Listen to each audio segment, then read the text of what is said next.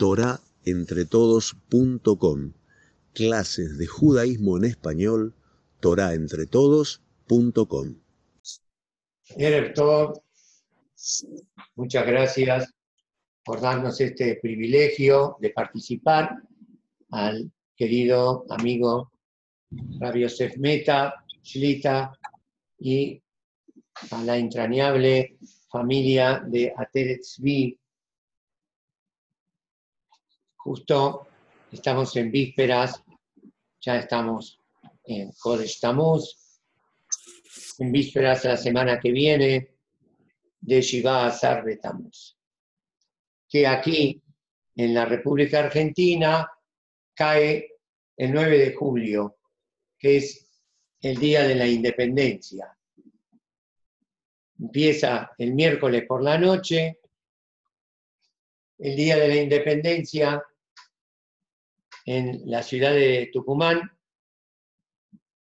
Nos proclamamos libres de los reyes de España y su metrópoli. El escudo de la nación argentina, los argentinos lo sabemos muy bien, pero creo que esto llega a hermanos de Panamá, de México y de otros lugares de Latinoamérica, hispanoparlantes, también de Nueva York.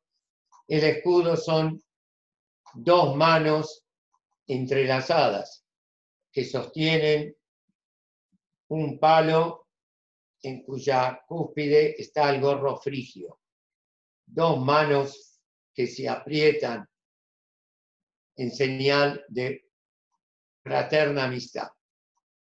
Bueno, justo en varios negocios están cerrados por afuera, pero abiertos por adentro durante esta cuarentena tan problemática, vimos un logo que es totalmente nuevo, creo, desde Sheshet Bereshit. Aparecen las dos manos apretadas pero con una X, tachadas, apretadas las manos, no, separadas, porque tengo miedo de contagiarme. Y esto, que es muy, muy emblemático, ahí dice Cogelet, el rey Salomón, que la Colzeman, todo tiene su tiempo. Veetle col jefes Hay un momento para cada cosa debajo de los cielos. Uno de los momentos de los etim es la cornatua et la Hay momento de arrancar lo que está plantado y hay momento de plantar. Y bueno, ¿en qué momento estamos ahora? Es difícil porque hay épocas y hay épocas. Tiempo de vivir y Jalila tiempo de morir. Y hay tiempo de morir y vivir al mismo tiempo. Circunstancias como estas nosotros no las vivimos desde Sheshet y Bereshit. Precisamente en un mundo globalizado, en que estábamos tan, tan comunicados, esa globalización provocó la reclusión, porque precisamente siempre hubo epidemias, lo aleno, pero como la gente no se movía tanto, la circulación era muy, muy complicada, entonces estaban más localizados, eran endemias, no se escuchaba pandemias. Hoy en día la globalización trajo esta reclusión e incomunicación que nosotros estamos experimentando. Entonces, Qué importante es que por lo menos a través de las ondas sonoras y a veces visuales podemos estar comunicados. Ahí dice la Gemara, la Mishnah, Masejet Ta'anit Kafbab, cinco acontecimientos ocurrieron a nuestros padres el 17 de Tamuz. Nishtabru alujot, se rompieron las tablas, se interrumpió el corbán cotidiano, la ofrenda cotidiana del Betamigdash, se abrió una brecha en Jerusalén, en la muralla, que ese fue el principio del fin. Este fue el principio cuando se abrió la brecha y el final después de tres semanas cuando se incendia el Betamigdash.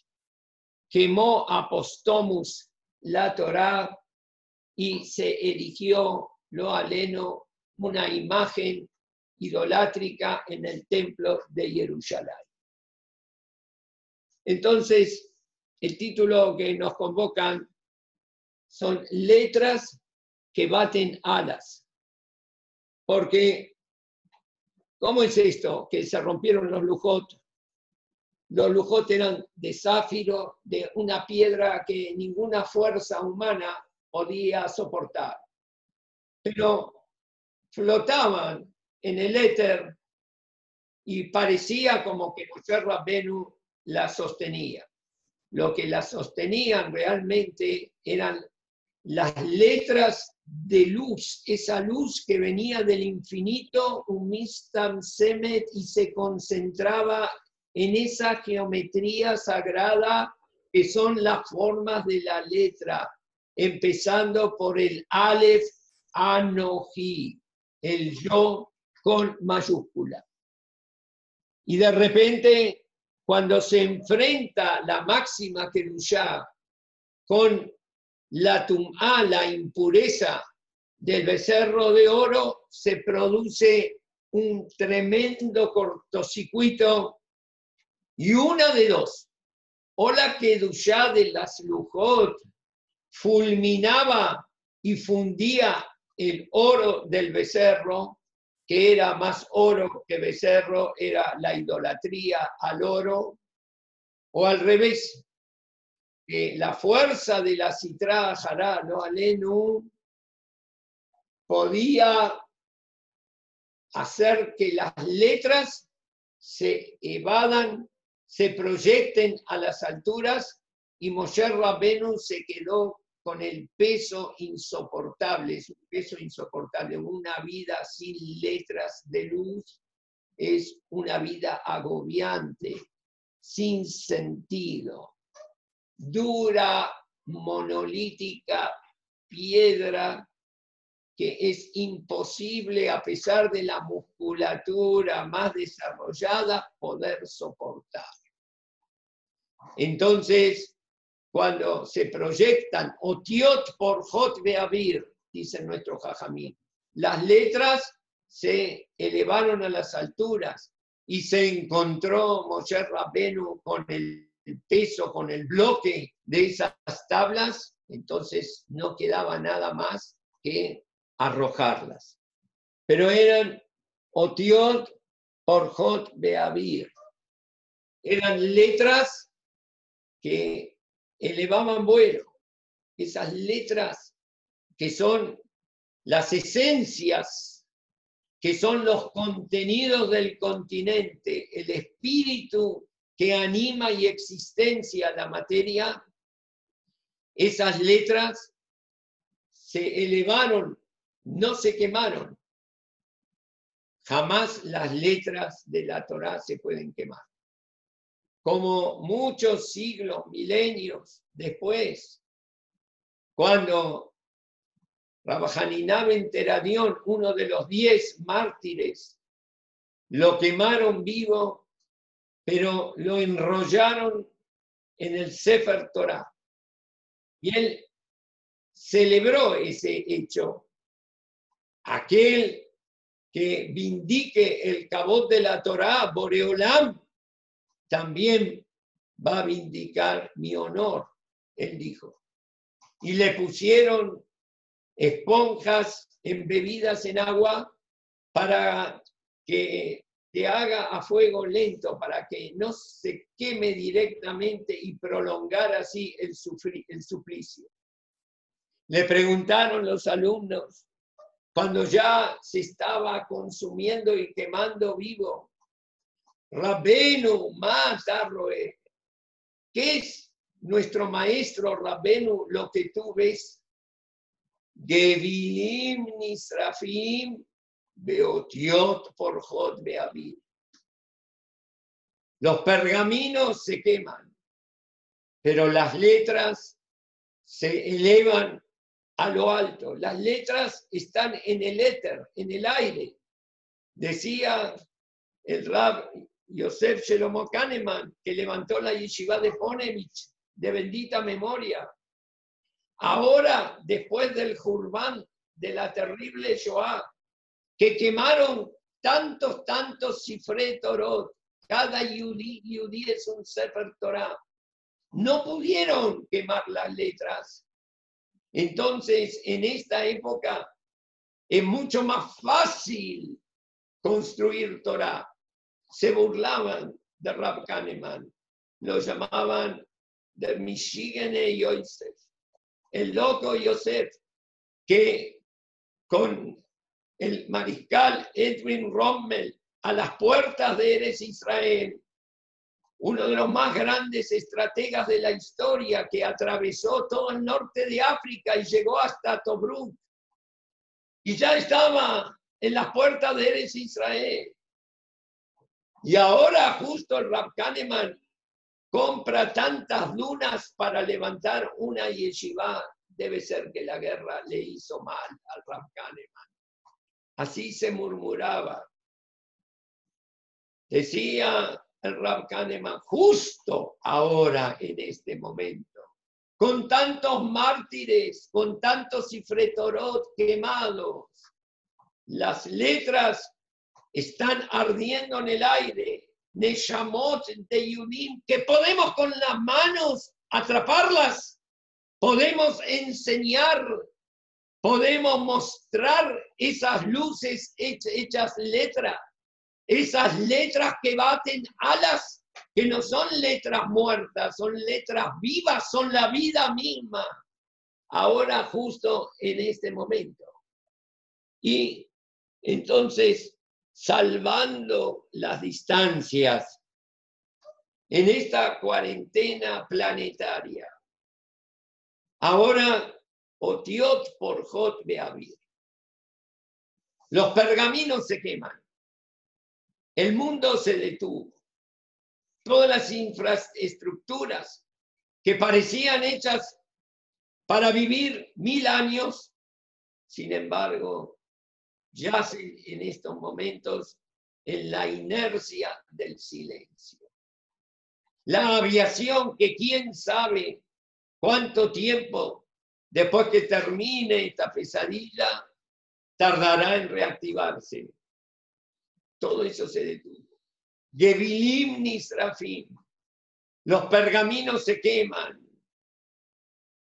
Otiot, pero nuestra comunicación, querida Yeshiva Teretzvi y amigos de toda América Latina e hispanos parlantes del mundo.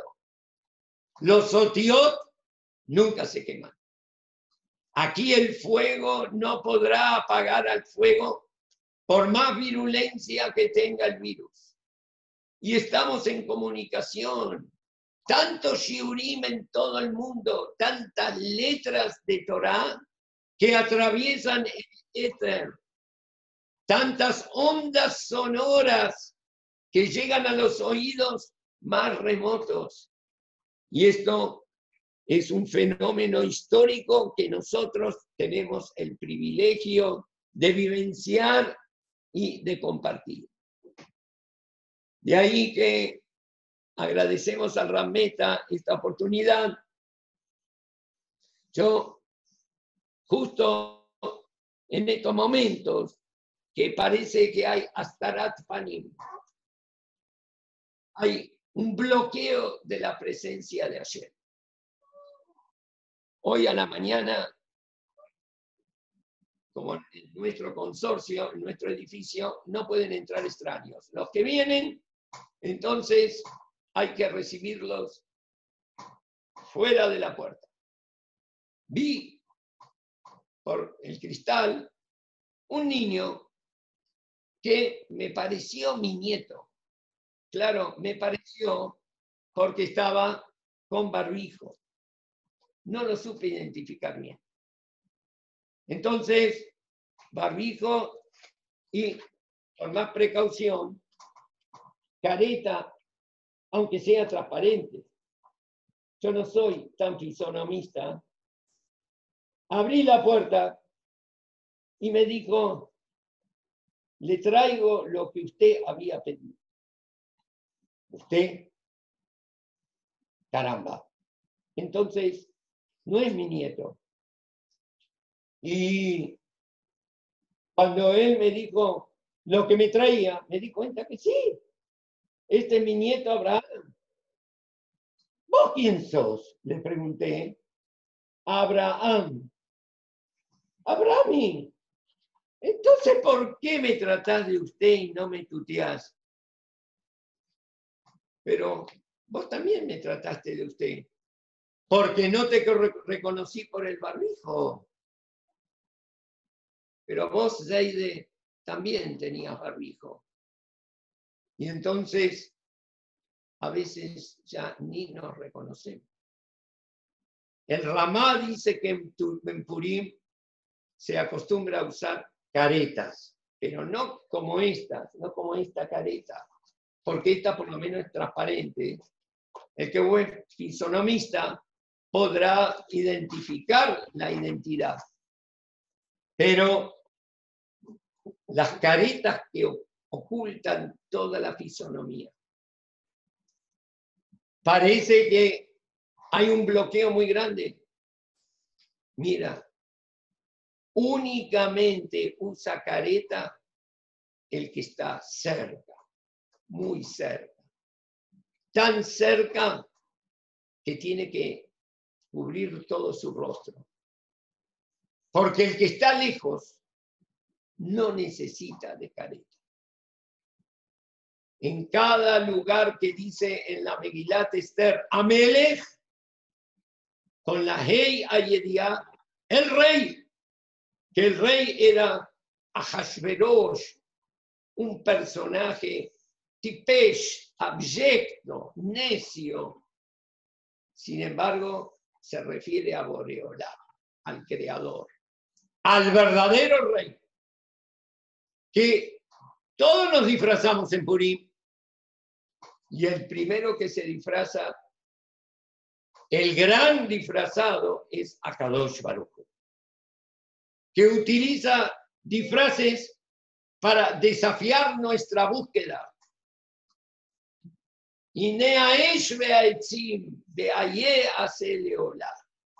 He aquí esta pregunta Isaac Abinu. El fuego y también los maderos. Pero falta la ofrenda, falta lo más importante. Elohim ir elo hace leolá. Boreolam te va a mostrar ese círculo que no cierra, cómo realmente termina cerrando. La verdadera ofrenda era el mismo Isaac Que después tampoco era Isaac Boreolam, cuando más bloqueado está el ambiente, cuando más la careta oculta la gran identidad, más cerca está. Ahora, sin Minyan, sin Kadish, sin Batekenesiot, sin Nagdishah en justo ahora, Akadosh Baruchu tiene que ocultarse muy bien porque está más cerca que nunca. Entonces, en los momentos en que hay una X que tallan las dos manos que se aprietan, es el momento de mayor fraternidad. Shevet Gam que más unidos estamos. Y yo cierro los ojos y evoco, como muy bien mencionaba el Rameta, cuando hace ya varias décadas él me convocó a un shiur en Ateretzvi, en el edificio antiguo. Cierro los ojos y evoco, de un lado había caballeros, del otro lado damas. Eran gente muy, muy joven también. Yo ya no tenía esta barba cuasi blanca que pensamos hoy, pero a través de esa actividad de Rabio Meta, evoco cómo estaban sentados. Ahí en una punta, el actual presidente de la AMIA, un presidente Shomer Tonay Mismor. Al lado de él, un abrej de nuestro colel que ya tiene un hijo casado, que también segunda generación de abrejín. Ahí en un extremo, Rabanim, hoy de Keilot, que en aquellos momentos apenas estaban de novios. Tantos y tantos que salieron y el nombre Ateretzmi, perdón si no puedo resistir la tentación de hacer un poco de historia. Ateretzmi evoca la figura de Rabzeil Zvi Samiatiski, que fue uno de los grandes lamdanim del Dor. El Rab Nisan Pecker, que también fue un madero que, se, era una brasa que se salvó del incendio, llegó a estas latitudes, a estas playas del río de la Plata, el fuego de Mir, trajo la Torah de Mir y él fue uno de los que convocó a Rabzel de Zeil Samiatisky a Teretz porque se llamaba Zvi, y su opus magnum, su obra póstuma, un libro de Amkut y de Limut, se llama Ateretz Vino aquí para revivir los huesos secos. Todos lo esperaron. ¿Quién eran todos? Aquellos poquitos que se llamaban Frumeniden, los judíos religiosos, que fueron al puerto a recibir el barco donde él llegaba. Y él llegaba con tantas ilusiones, con tanto ímpetu, reuniones que tuvo aquí y allá, para poder levantar la comunidad de Buenos Aires. No llegó ni siquiera a esta mes y falleció y aparentemente fue una misión trunca que se abortó. Nada más lejano de la realidad. Gevilim Nisrafim. Las tablas se rompieron, los pergaminos, los clapim ardieron. Otiot por Jotviavir. Las letras jamás. Corro de Fea y Sigúa Benamesari. Todos los perseguidores la alcanzaron a la hija de Sión, al Knesset Israel, en las angosturas, en los desfiladores, desfiladeros de la historia, que fueron muy modestos en días, apenas tres semanas, pero en esos Benamesarim se concentraron tantas desgracias y momentos difíciles a lo largo de nuestra tan rica historia. Y se vivieron estos cinco acontecimientos que trae la Gemara el Maseje Tani. Si nosotros leemos este concepto de dónde viene, Otiot por Jot Beavir, letras que baten alas y elevan vuelo. Dice aquí la Gemara en Masejet Pesajim, Daf Pesaim, Amut Bet. Al final, Shelosha Hazru Le Matatam.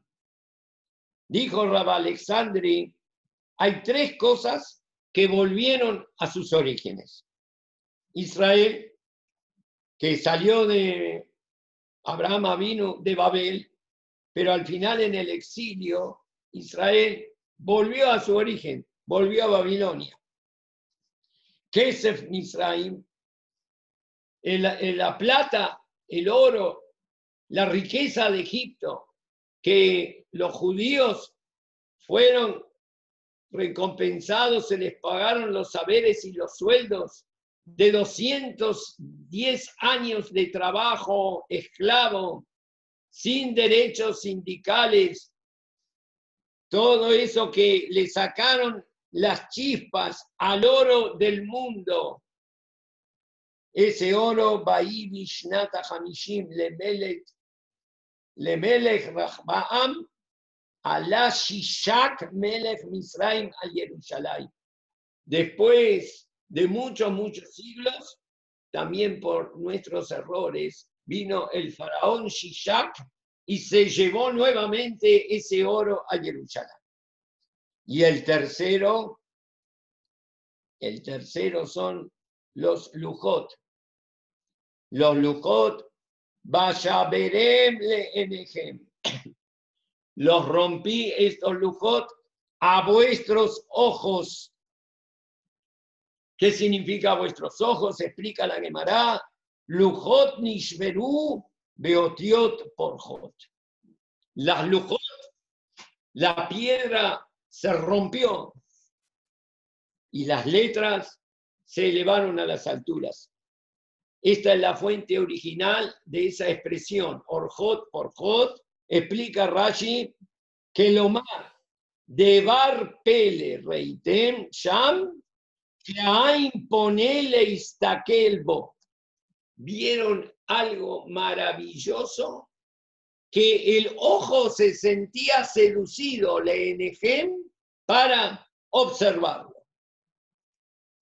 Esto, que no se rompieron las letras con las tablas, sino la escritura se elevó y el mensaje quedó firme, todas las letras, Kaf, Teochen, Ibreu, Baem, Shamaim, Baares, esas siguieron ardiendo. Esto era para elevar los ojos y mirarlo. Dice acá el Mearsha que no todo el mundo vio cómo se rompieron las tablas, porque el campamento de Israel eran tres parsaot por tres parsaot y es imposible que desde todos los puntos geográficos del campamento se pudiese vislumbrar la ruptura de las tablas. Pero hay algo que todos, todos vieron. Cuando las letras subieron al Shamay. Y acá destaca el Mearcha, aquellos que tengan posibilidad, fíjense adentro, muy, muy interesante. Nosotros sabemos que las letras Benes Ayu Omdot, especialmente la letra Samach Sofit y la letra Mem Sofit. Estas estaban en los Lujot, pero milagrosamente. ¿Por qué milagrosamente? Y agrega el lo más maravilloso y sorprendente, lo más sugestivo, es que las letras que siempre decimos eran letras de luz, pero eran realmente letras de aire. ¿Qué está hablando este señor? ¿Qué está diciendo? Paso a explicarlo. A ver, esta, esta mañana estuve tratando, a ver, de ejemplificarlo mejor Nunca fui muy exitoso en trabajos prácticos, nunca fui muy prolijo, pero a ver si podemos darnos una idea. ¿Qué quisieron decir que las letras estaban mamás milagrosamente sostenidas de las tablas? Las letras eran me'ever le'ever, eran el espesor tan denso de los lujos. Las letras estaban de un lugar al otro, se podían leer de ambas partes. Significa las letras atravesaban los lujos. Entonces, si se trata, por ejemplo, de la letra Bav, se puede entender que se podía leer, ¿por qué? Porque tiene un contorno que lo limita y aunque aquí está el vacío, sin embargo, se puede identificar. Si tenemos aquí la letra Dalet, entonces, con un poquito de imaginación, porque no fui muy exitoso cuando preparé esta cartulina, también aquí está la letra Dalet, que el contorno de alguna manera mantiene la silueta de la. Pero cuando llegamos a la letra Mem Sofit y llegamos a la letra Samach Sofit, ahí vamos a estar en problemas. Porque para que este cuadrado o este círculo sean respectivamente Samach y Mem, entonces hace falta, hace falta, hace falta que saquemos el clip y, a ver, a ver, a ver, aquí tenemos, y que para que sea como una corona circular, las amas tendría que estar un pedazo circular, un fragmento circular de piedra aquí, en el centro. El contorno me va a dar la silueta, el trazo de la letra Samas. Igualmente, de la letra Mem entonces tendría que estar un fragmento de Lujot, de piedra en el medio. La gran pregunta es, la gran pregunta, Yudim y ¿cómo se sostiene esto? Si está en el vacío, no tiene de dónde agarrarse. La Bab tiene de dónde agarrarse. Los límites de la letra son precisamente la piedra que no fue tallada, que no fue agujereada. Pero con esto solo yo no tengo una Samaxofi. Necesito este fragmento circular en el centro. ¿Y de dónde se agarraba? Igualmente la Mem ¿De dónde se agarra este fragmento? Ahora con esta introducción entendemos lo que dijeron Jajamín, que la Mem Sofit y la Samak Sofit, esto estaba flotando en el éter, en el aire, esto era únicamente Nes, milagro y manifestación de la presencia de Akadosh Baruch. El Mearsha agrega al Marshon otro detalle, de que, entonces, ¿cuál era la letra? La letra era el aire. Esa era la letra, el aire. El material, el papel, el pergamino, la piedra, eso era tangible, eso lo podíamos palpar. Pero la letra misma que era no el continente, era el contenido, era puro aire. Y aquí viene la gran enseñanza, Rabotay. Viene esa enseñanza. El aire, los jajamim lo llamaron luz. Cuando nosotros lo veíamos como luz, esa luz que es Beibariam, el aliento divino de Akadosh Esa luz era lo que sostiene todo el cosmos. Era, cuando nosotros sabemos verla, la energía que existenciaba toda la realidad.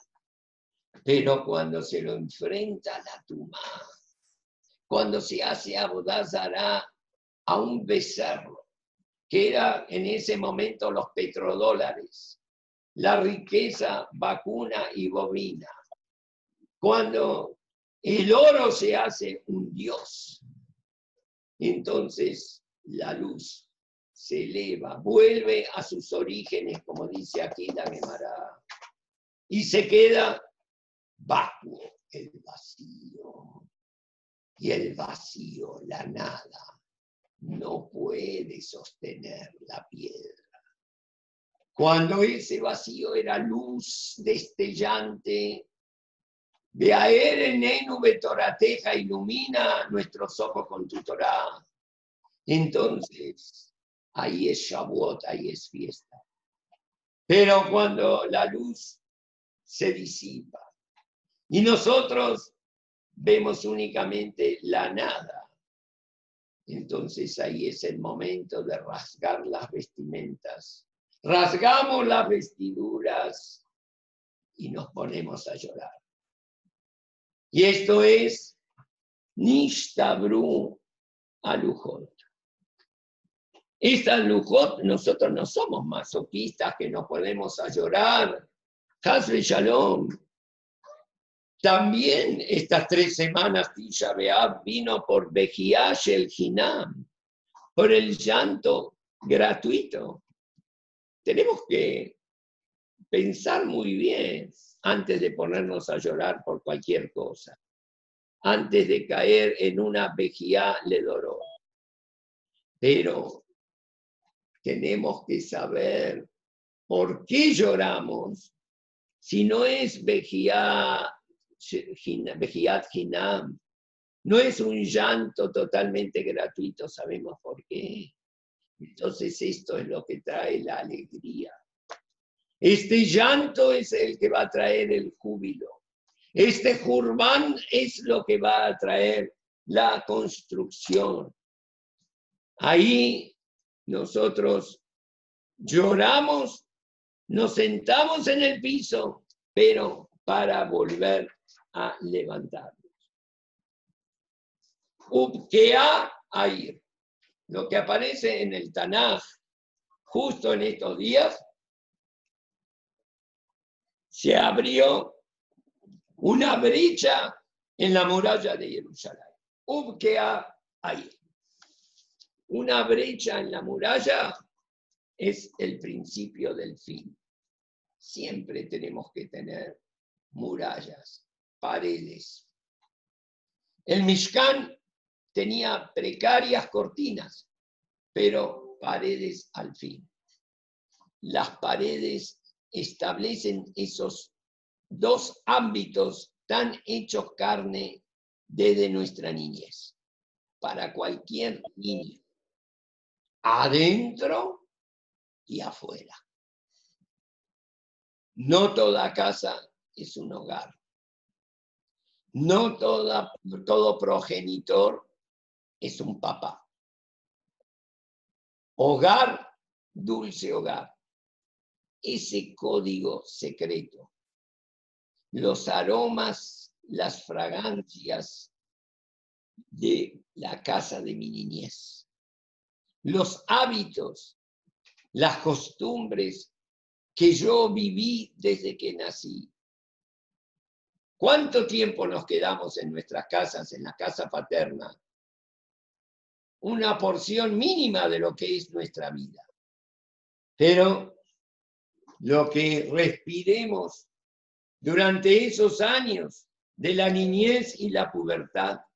Esos aromas y fragancias nos irán acompañando toda la vida. El cariño hecho gesto común únicamente para los miembros de la familia.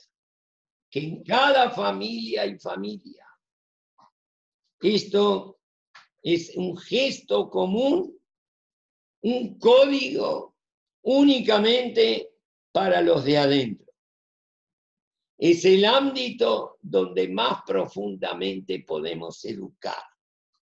El hogar, la familia, donde papá es papá, mamá es mamá y yo soy yo. De una forma que no lo soy y no lo seré en ningún otro lado. Cuando se rompen esas paredes, cuando como hoy los virus de nuestra falta de emuná provocan que no hayan ni paredes ni puertas. Entonces, ahí en ese caso, ya todos dejamos de ser, y es el Jurban. Esto es la destrucción del Mishkan, que cada hogar es un Betamigdash. La casa, las murallas, las paredes, no son impenetrables. Tienen puertas para entrar y para salir. El hogar, la yeshiva, la comunidad, no es una cárcel. Pero una cosa son puertas y otra cosa son brechas. Por la brecha no se sale, se es expulsado el galut.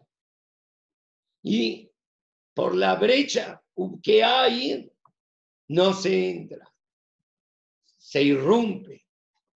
Y por eso le gustaba mucho a Ramnissim Pecker, que era compañero ahí de Mir, de Rab Samiatisky, el Ateret Sevi. Él le gustaba preguntar, ¿qué es una yeshiva? ¿Reshuta Rabbim o Reshuta Yahid?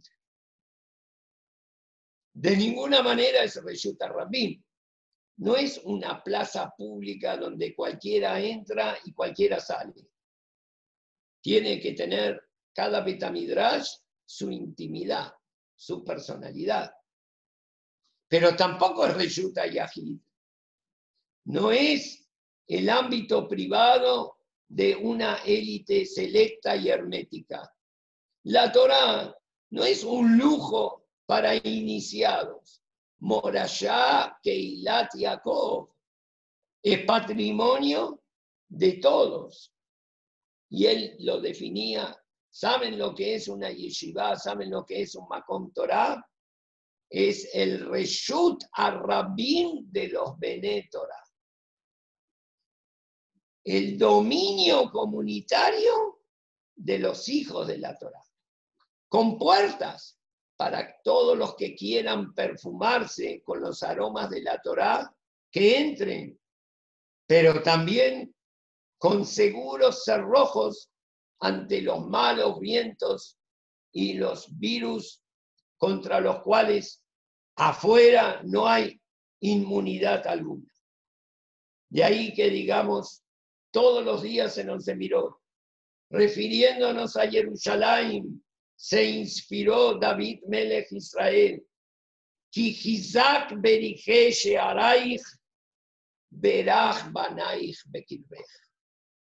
Akadosh Barujú blindó los, cerros, los cerrojos de tus pórticos y bendice tus hijos en tu seno.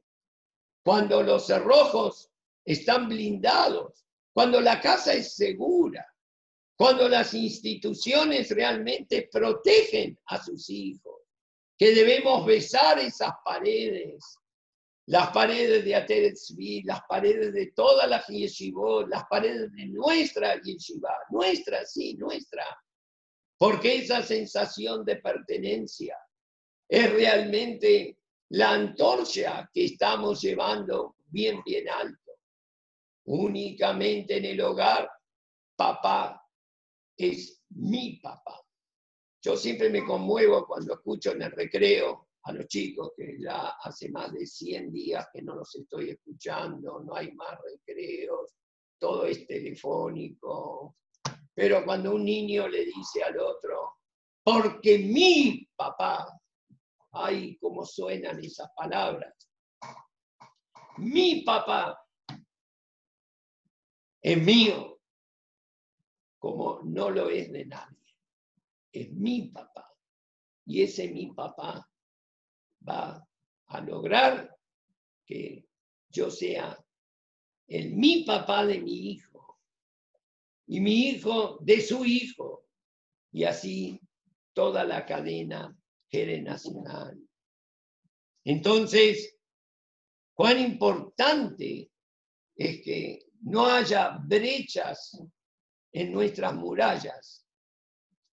Este es, el primer episodio y después cada uno y uno el que acabamos nosotros de mencionar, cuando estaba Rabjanania Teradión envuelto en el Sefer Torah. Rabenu Mata Roé, ¿qué es lo que ves? Porque esto se puede ver, la continuidad del Am Israel. Y en el caso de los Lujot que se rompieron, como traen el Pirkei Avot, Beamishtab era Mishtab Elohim, escrito Be'esba Elohim, con el dedo de Dios, Harut a la Lujot, grabado en las tablas. Meever Lever, como ilustramos recién, desde una cara a la otra. Hay Ketab y hay Harita. Existe escritura y existe también grabado. ¿Cuál es la diferencia? Trae el Rav Rafael Hirsch y vamos a remontar una idea del Rosh Yeshiva de Mir Rav Haim Smulevich, que lo que está escrito hay dos elementos. Uno, la tinta que dibuja las letras y otro, el papel, el pergamino, el clav, las piedras. Son dos elementos al ser dos elementos, hay un peligro de que se borren y que se separen. Pero lo que está grabado, lo que está grabado, la piedra de los lujos es la que da forma a las letras. Lo grabado, el material de escritura y al mismo tiempo la hoja es una misma cosa. Eso está grabado en la quinta esencia de nuestro ser. Por eso, Alti cree Harut el Ajerut. No digas grabado, sino Benejorim, liberado. O mejor dicho, novilizados, porque Benjorín es un noble. Una palabra que hoy ya no se usa, porque fue una palabra que únicamente se limitó en la historia universal a las dinastías, los títulos de nobleza, los duques, los condes, los archiduques, los príncipes, los condestables, los condes. Pero las peores miserias humanas palpitaban detrás de esos títulos huecos, hasta que la humanidad se desprendió con asco de todos esos títulos que casi nada decían. Pero el verdadero Benjorín, la verdadera nobleza es la nobleza del espíritu. Solamente se llama Benjorín el que estudia Torah. Y como decía Rabhaim Smulevich, hay Jaim al Pitorá y hay Torat Jaim. Aparentemente es un juego de palabras, pero son dos conceptos totalmente 180 grados opuestos. Jaim al Pitorá es un yudí muy bueno. Un yudí que cumple, puede cumplir todos los mandamientos de la Torah. Pero una cosa es su vida, su tabla, y otra cosa es su letra, su escritura. Y puede ser que no lo veas tan contento. ¿Por qué? Porque aunque él cumple todos los mismos, pero a veces lo hace con estoicismo y paciencia, pero no con compasión, no con pasión, que realmente arde el fuego de las letras dentro de él. Como son dos elementos, la letra violenta a la tabla. Este hombre tiene varios aspectos en su vida, el aspecto deportivo, el aspecto profesional, Y puede tener también el aspecto intelectual y existe quien tiene un aspecto religioso. Pero son solamente aspectos agregados, es un valor agregado, un IVA que está agregado a la vida. Yo soy yo, y aparte tengo una medallita más grande, más chica, que es mi Torah. Son dos cosas. Y la anatomía de la personalidad humana es muy sensible. Cualquier cosa extraña o artificial molesta. Queremos desprendernos de ella. Y aunque seamos muy estoicos, abnegados y pacientes y llevamos ese peso sobre nuestras espaldas, pero a veces es como un peso solamente. Muy diferente es el concepto de Torat Jaim. Jaim al Pitorá es escritura sobre la hoja. Torat Jaim es Harut al Significa, no hay dos elementos. No hay tinta y papel. No hay un agregado sobre la tabla. La misma tabla me da forma a las letras. No es que yo soy Shomer Shabbat, ahora ya pronto nos estamos preparando para el Shabbat. Yo mismo soy el Shabbat. No puedo sin Shabbat. Le dijeron a Rabbi Shimon Bar Yochai, At Shabbetá de Jole Yoma. Tú eres el Shabbat, la misma persona es el Shabbat. El Shabbat de todos los días. Eres Shabbat aún en los días de Jol. Entonces, esto son Gebilim ni Misrafim, Beotiot, Porjot Beabil. Y esto es el mensaje de toda, toda una vida, toda, toda una vida con sus días, sus noches, sus cuarentenas, sus eternas, eh, cuarentenas eternas. Y por eso, ¿qué lamentamos? Lamentamos que Butal Atamid, que se anuló el Corban Tamid. Qué notable. Todos los Corbanot se anularon. Se anuló el Corban Hatat, se anuló los Corbanot, se anularon los Corbanot de Sukkot, se los 70 Corbanot que se ofrendaban por todos los pueblos del mundo, Nedarim, Nedabot, todos se anularon. Si no hay Betamitash, no hay Corbanot. Pero Jajamim pusieron el énfasis y el, y el acento en el tamid, tamid, en el cotidiano. Etakebe sejata seba boker, betakebe sayenita semenamay. Porque lo que nos construye a nosotros es lo cotidiano, el día a día, que ahora con tanta nostalgia anhelamos, el miñán de todos los días, el dafayomi de todos los días, el timbre sonando en los Hadarim Talmudé Torah, convocando a nuestros niños que ellos insuflan elixir de vida Ruach a nuestra civilización. Muhammad Selem Baejar. Y se introdujo una imagen idolátrica en el Betamigdash. Ojo, prestemos atención. No habla de que había idolatría.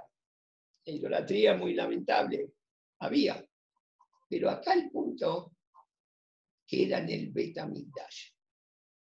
Si uno entra en un templo pagano y se encuentra con una imagen y el Dios es oro, es terracota, bueno, es muy, muy triste.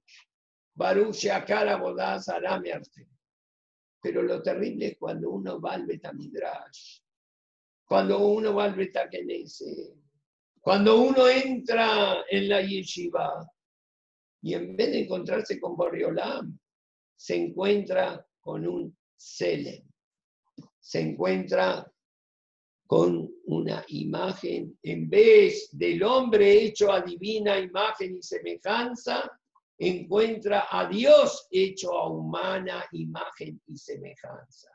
Y se fabrica toda la Torah al gusto del consumidor, aunque sea una persona Shomer Torah un mismo. Al le hacer omadot. No aumentes en sacar maaser estimativamente. El maaser de la tebuá que hay que darle de los cereales el diezmo al Leví tiene que ser exacto. Como decía el Hazonish, el concepto de exactitud es lo que marca, marca la pauta del musar. A veces cuando uno viene de afuera, entonces le llama la atención que las personas observantes son muy meticulosas, son muy, muy detallistas, olvidándose que Boriolam creó un universo donde por un punto cambia todo. Ar.com. Si no lo pones, no conseguís la comunicación. ¡Eh! Tanto escándalo por un puntito. Mira, no te conformes, no nos conformemos en la Torá y por eso hay una yeshiva y por eso hay yeshivot. No te conformes con salir del paso. No te conformes de estar caminando siempre en el filo. No seas casi cayer. Sé cayer. Tu aproximación al verdadero kashrut es elogiable. Seguí aproximándote hasta que logres la exactitud. Supera tus toscas estimaciones. Al tarbe le hacer un mador. Superemos la mediocridad. Temblemos cuando abrimos el sidur. Las letras que ahí están escritas, las letras del Sefer Torah que hoy llora dentro del Ejal, esas letras, esas letras son los nombres de Akadosh Baruchú son el DNI, la información genética del cosmos. Las letras, dice el Ramban en su introducción al, al, al Humash, que la introducción de los Rishonim son como libros, Bifneasman, cumplen dos funciones. Una, como toda letra, que forma palabras, que forman oraciones, dentro del contexto. Pero aparte, y en esto, la Torah es el libro de los libros. Aparte, sin el contexto, cada letra y letra es un nombre de Hashem. Baidaber es un nombre de Hashem. Hashem, seguro que es un nombre de Hashem. Él es un nombre de Hashem. Moshe es un nombre de Hashem. Lemor es un nombre de Hashem. Nombres, ¿qué significa nombre? La invocación de Akadosh Baruj cuando llamamos a alguien por el nombre, un simple sonido, encierra toda una personalidad insondable. Nadie podría tener vínculo con el infinito, con Akadosh Baruj Pero Hashem nos regaló su nombre, nos dio la tarjeta y nos dijo, llámame por mi nombre, tuteame, esa confianza que Hashem nos quiere regalar todo, todo, todo, y como dijo el Ramjal, el todo absoluto es Él mismo. Akadosh Barujú se nos regala. Y aquí nosotros volvemos a como empezamos. Queremos poder superar como decimos en Rosh Hashanah, dice, Suru, Suru, Tamé Altigao. Apártense, apártense, no toquen al Tamé. las dos manos con una tachadura. No, vamos a hacer tefilá, pedirle a Jen que podamos llegar a lo exacto, ser, es feo escuchar que la palabra extremismo, el Shevilazab decía el Rambam, el camino intermedio, la equidistancia, la ubicuidad entre los extremos. Pero esto es en los mitot. En el EMEC nadie es extremista. Y dijo el Hazonich, la verdad siempre es un extremo. Porque si yo digo que esto es un vaso, entonces, ¿qué es esto? ¿Esto es un florero? No. ¿Una flor? No. ¿Una barba? No. ¿Las gafas? No. ¿La kipá? Tampoco.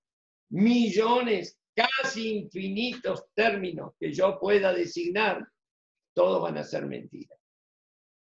Y únicamente vaso va a ser la verdad. ¡Eh, ¡Qué extremista solamente esto! Una sola cosa, hay que ser pluralista.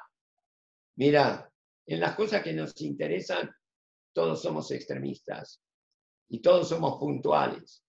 Esto es un vaso y no es una nariz, no es un petrodólar, no es un celular. Es nada más y nada menos que un vaso. Punto ar, punto com, punto. Entonces, tequías kaf, dar la mano para la alajá es como una yegua, es como un juramento. Nos dieron la mano para lo más importante de nuestras vidas. Usted, señor Hatán, se compromete a cumplir todo lo que está escrito en esta que tú vas. La unión de manos sin tachadura, la unión del escudo de ese 9 de julio, que no es derecha con izquierda, son dos derechas, como dos que se dan la mano, los dos la derecha. La derecha es el Gesen, el Rajamim, que Yad con Yad, formando la palabra Yedid.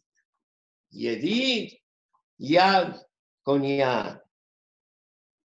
No nos olvidemos que esto es una coyuntura pasajera, ojalá que pase lo más rápido posible, que no nos podemos dar la mano. Habrá que volver a acostumbrarse a dar la mano pronto, muy pronto. Habrá que volver a enseñar a nuestros hijos, a enseñar sus rostros el Selem y a dar la mano. Enseñarlo y también aprender. Y vamos a terminar con la famosa tefilá de Rabzuya de Aniopoli. El Rabzuya de Aniopoli era el hermano de Rabelimelech de Lesinsk. Entonces, él dice en esta tefilá, me sapea anile hayeu la mapá, ve a cabeza la Yo espero de llegar a Lola Mamá. Tengo esa esperanza. Le sepiase me hackean y ahora, ¿en base a qué es esta esperanza? Vamos a leer aquí la traducción en castellano. Esta esperanza y anhelo no es el mérito de aquellos buenos tiempos en que yo servía a Shem con la mente despejada e inspirada en grandes alcances intelectuales, cuando percibía la gloria divina que vota Hashem,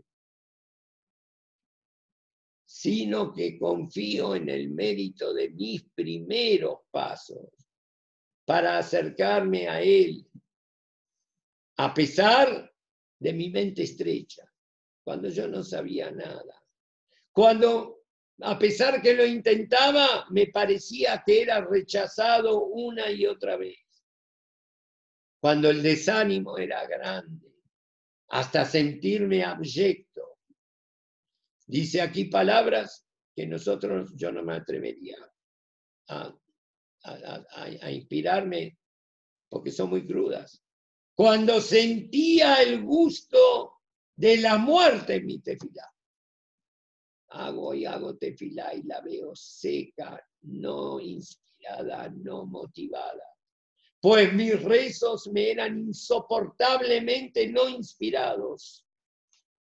Cuando sentía gusto a muerte en mi Torah, se me hizo Samamavet Shalom. No quiero estudiar, no me motiva. Los demás se entusiasman con esta Gemara. A mí me parece tremendamente aburrida. Cerradas mi mente y mi corazón a su estudio. Y a pesar de todo, me encapriché, me encapriché en ser fiel al Creador. Dicho en la Shona Kodesh, Ubejol soy Takashti, yo Neeman laboré, me encapriché. ¿Te gusta estudiar? No. ¿Te motivas en tu tefilá? No. ¿Sos generoso, te pones contento cuando abrís tu mano y das de acá? No. Que vayan a conseguir ellos el dinero, no que me lo pidan a mí. Pero a pesar de todo, sigo dándose la cara. Sigo intentando mi tefilá. Sigo buscando a Shem en mi Gemara. Y a mí, Melu, me sapea Scott, le jayeo la mamá. De este de estos días, mis primeros pasos, cuando me es difícil, cuando tengo barbijo, máscara y careta, cuando no me pueden ni puedo dar siquiera mi mano. De estos días, que yo igual, igual lo intento. Gevilim oh Dios, por abrir, espero merecer el Olam Que mí se le porque los días que vinieron después, cuando ya crecí, cuando me enamoré de la Gemara, cuando logré una gran agudeza perceptiva, cuando llegué a sentir tanto meticut en mis rezos, en mis tefilot, hasta que mi alma se consume, que lota nefesh, hasta el éxtasis de la comunión con Dios infinito. Fueron días que me gratificaron en este mundo con las bienaventuranzas del mundo por venir del Olama va. Por estos días de paradisíaco goce, encima me van a premiar. Al, por estos días, Anisarihot Liscorba Olama va. Todavía estoy esperando que me dé Olama va. Si estos días son el Olama va mismo, y a veces más que el Olama va. Olameja, Tir'e, Bejayeja, Yudim, Yekarim, gran familia de Atelesvi y todos los que están invitados esta noche a las puertas que atravesamos de esta yeshiva, aunque sea con Otiot, Viavir, Shabbat Shalom, que tengamos un Abu Chávez y que podamos, Hashem, escuchar excelentes noticias. Nir'e benejamación, benizque la geula shelema, bimera ameno. Amén, ve amén.